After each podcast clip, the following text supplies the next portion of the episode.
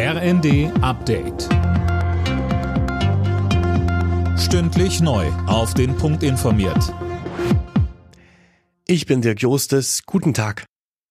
Die Ampel streitet weiter um die Haushaltsplanung fürs kommende Jahr. Ein Spitzengespräch von Kanzler Scholz, Wirtschaftsminister Habeck und Finanzminister Lindner hat keinen Durchbruch gebracht. Knackpunkt ist, wo gespart werden soll und ob die Schuldenbremse erneut ausgesetzt wird. Arbeitsminister Hubertus Heil sagte bei NTV. Wir müssen eine Balance schaffen zwischen den öffentlichen Investitionen, die notwendig sind, um unser Land zu modernisieren. Es geht aber auch um Dinge, die kein Geld kosten, um bessere Rahmenbedingungen für privatwirtschaftliche Investitionen und gleichzeitig dafür sorgen, dass unsere Gesellschaft sozial zusammenbleibt. Dafür werden jetzt in der Koalition sich alle bewegen müssen. Dafür gibt es Verhandlungen. Wir sind entschlossen als Koalition, das hinzubekommen. Das Bürgergeld wird laut Bundesarbeitsagentur wie geplant zum 1. Januar erhöht. Technisch ist es nicht mehr möglich, die Erhöhung um 12 Prozent zu stoppen, schreiben die Funke-Zeitungen.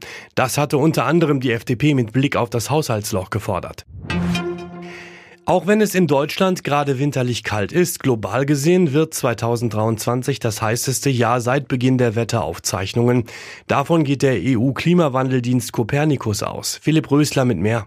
Es ist praktisch ausgeschlossen, dass der Dezember am Rekordjahr noch was ändert, heißt es von Copernicus. Global gesehen liegt die Erderwärmung damit nur noch knapp unter dem 1,5 Grad Ziel. Grund sind gleich eine ganze Reihe von Hitzerekorden, die in diesem Jahr gemessen wurden. Und die Monate von Juni bis November waren laut Copernicus die wärmsten seit 1850. Bundeswirtschaftsminister Habeck ist auf einen Fake-Anrufer aus Russland reingefallen. Er gab sich als Vertreter der Afrikanischen Union aus und bekam den Minister so ans Telefon. Vertrauliche Informationen waren laut Ministerium aber nicht Teil des Gesprächs. Im DFB-Pokal stehen am Abend die nächsten Achtelfinals an. Dabei trifft Bayern Bezwinger 1. FC Saarbrücken zu Hause auf Eintracht Frankfurt. Außerdem spielen Stuttgart gegen Dortmund, Leverkusen gegen Paderborn und Hertha BSC gegen den Hamburger SV. Alle Nachrichten auf rnd.de